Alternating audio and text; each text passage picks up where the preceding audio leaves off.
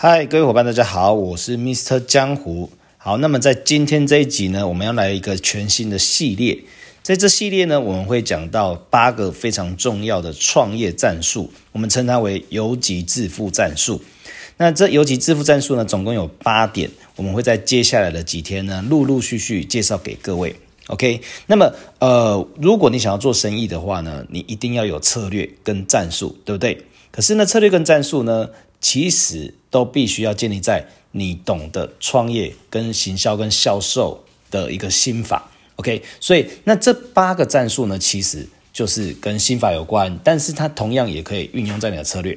好，那么马上呢，就来跟大家分享第一个战术哦。战术一就是不要要求完美，你没听错，不要要求完美。那为什么我们会说你千万不要去要求完美呢？其实呢，我们呢都知道，如果你呃要去创业的话，那营销跟销售是必然的嘛。不管你是什么样子的商业模式，你是什么样子的产品，把你的产品卖出去，把价值交换给客户，然后把钱收进来，都是一个必然要成为的一个要完成的一个结果，对不对？所以呢，有一句话我们是这样讲的：销售是数字的游戏嘛，量大是制胜的关键。你唯有把你的行动量放大，才有办法得到更多的零售收入，或者是批发利润等等的。好，那重点来了，为什么有一些人他行动量很低呢？因为呢，他太过要求完美了，他害怕他今天所做出来的行动可能不是他很喜欢的样子，或者他会害怕客户不喜欢他，所以呢，他不敢要，不敢轻易的出击。所以呢，我们有两个观念要给各位。首先，第一个观念，你要抛开完美主义。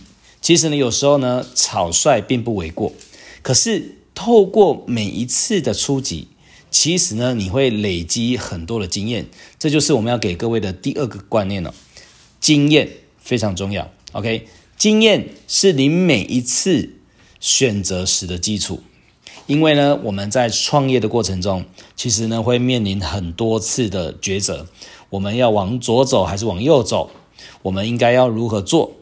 那如果呢，你完全没有经验的话，你是很难做出这样的抉择的。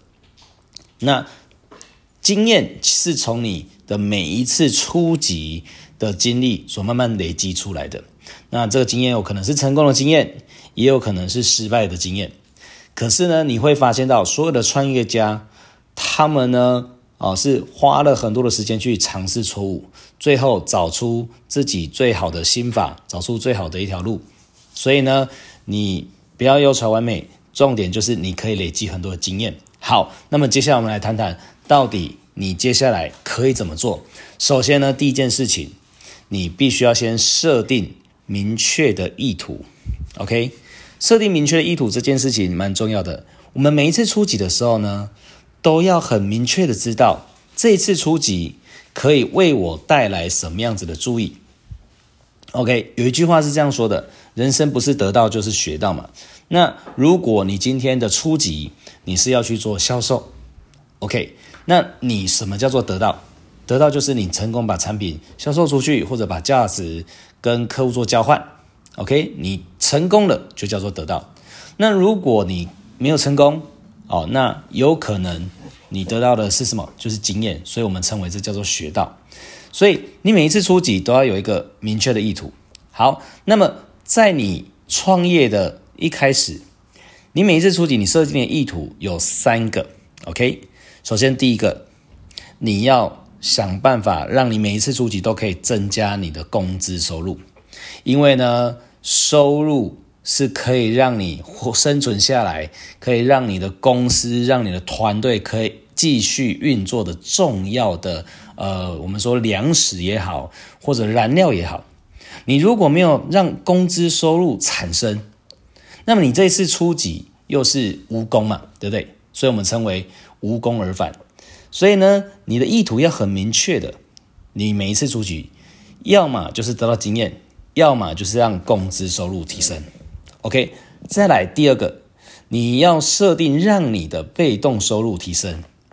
不管你今天是从事什么样子的行业，你的商品是什么，你的营销模式是什么，你除了可以做零售之后。你除了可以做零售以及销售之外，你必须要去思考怎么样把你的每一次零售跟销售系统化，让它可以成为有被动收入来源的 systems。OK，好，接下来第三个你要设定的就是你公司品牌价值的提升。OK，所以呢，当你的工资收入提升了，你也开始建立的系统有被动收入进来了，那接下来你要再更扩大你的影响力。也就是你的个人品牌，或者你的团队的品牌，或者你的公司的品牌。所以，当你把你公司的品牌价值提升了，那么你影响力更扩大，你的价格就会再更高了。OK，我们在之前呃，应该是上一集有提到价啊，哦，价格是什么？价格就等于价值加上期望值乘以影响力。OK，所以当你去做行销销售的时候，你肯定会告诉你的客户，今天你可以带给他什么样子的期望值。OK，你给了他期望值呢，那就赋予了一个很漂亮的价格在这个价值上面嘛。可是如果你有办法把你的公司品牌提升，你变成一个名牌了，那么你的这个价格是不是就会在更哦更上一层楼，就可以再更高到一个境界？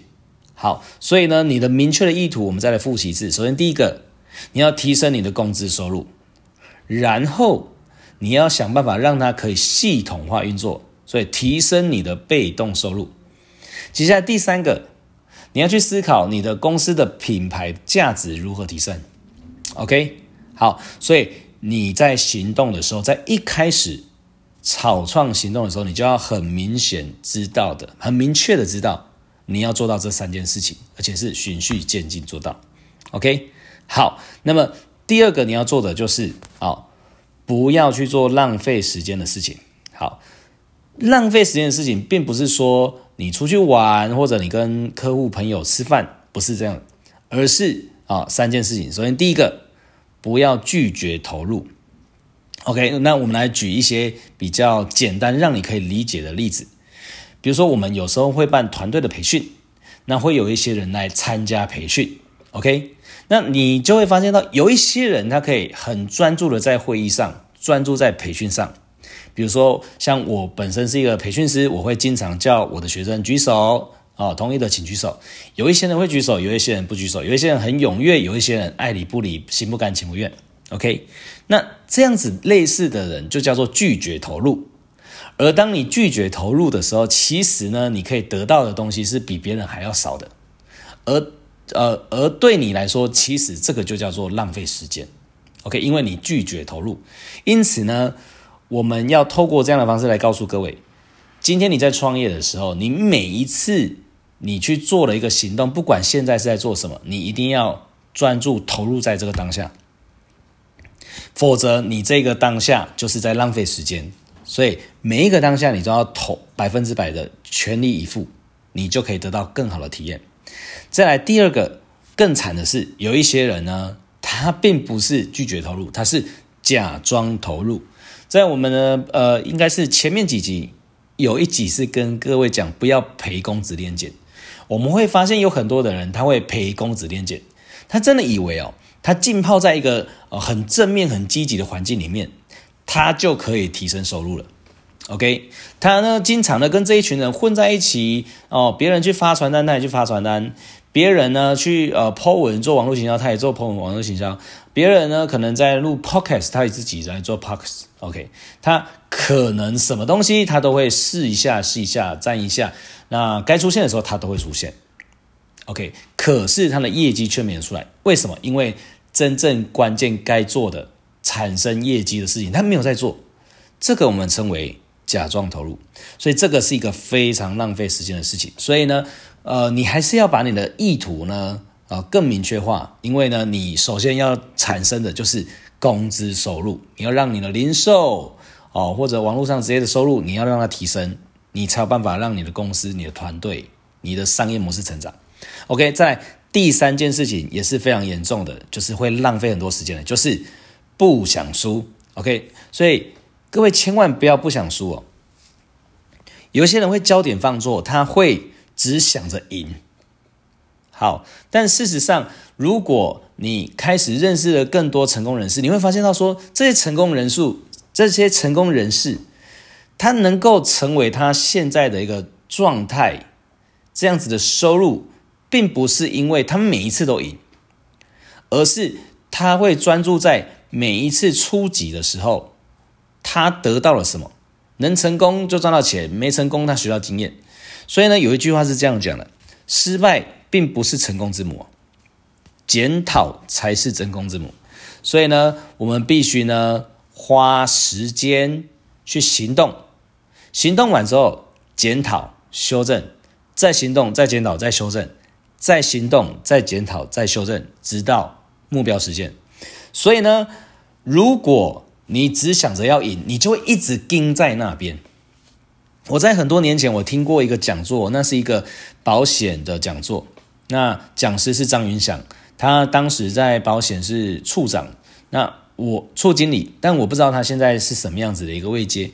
他提到一句话，我觉得非常有道理。他说呢，哦，失败就要哎，成功要用最快时间达到成功，失败也要用最快的时间尝到失败。假设我今天呢要去做某一件事情，OK，那我要做的事情是什么？全力以赴，百分之百投入。我用最快时间去测试这这件事情能不能成。如果我百分之百确定了，哎，这件事情不能成，那也不要恋战，立刻修正或者调整，或者改变策略，或者改变方向。所以，如果你一直想着要不行，我要跟下去，我要坚持，有时候坚持的美德用错方向，只是会让你浪费更多的时间而已。再举一个更显然的例子。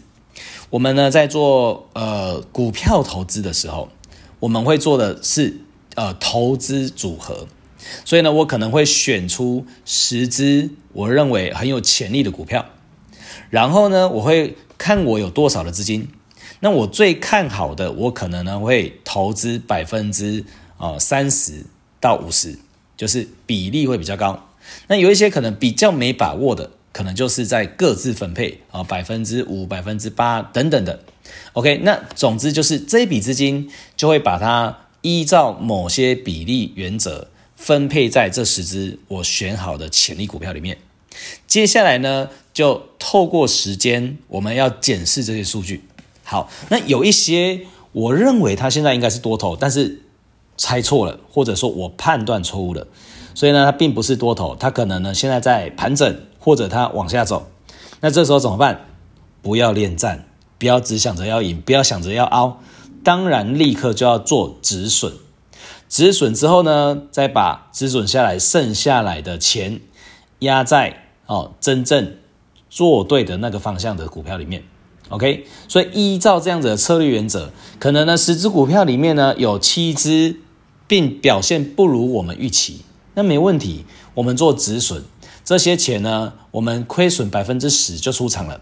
接下来呢，把剩下的百分之九十，虽然本金少了一点，投入在有赚钱的那百分之啊，那那三只里面，而这三只可能它是翻倍成长的，所以最终我的获利还是比原本还要高。OK，所以呢，就是不要不想输，输了没关系，立刻调整就可以了。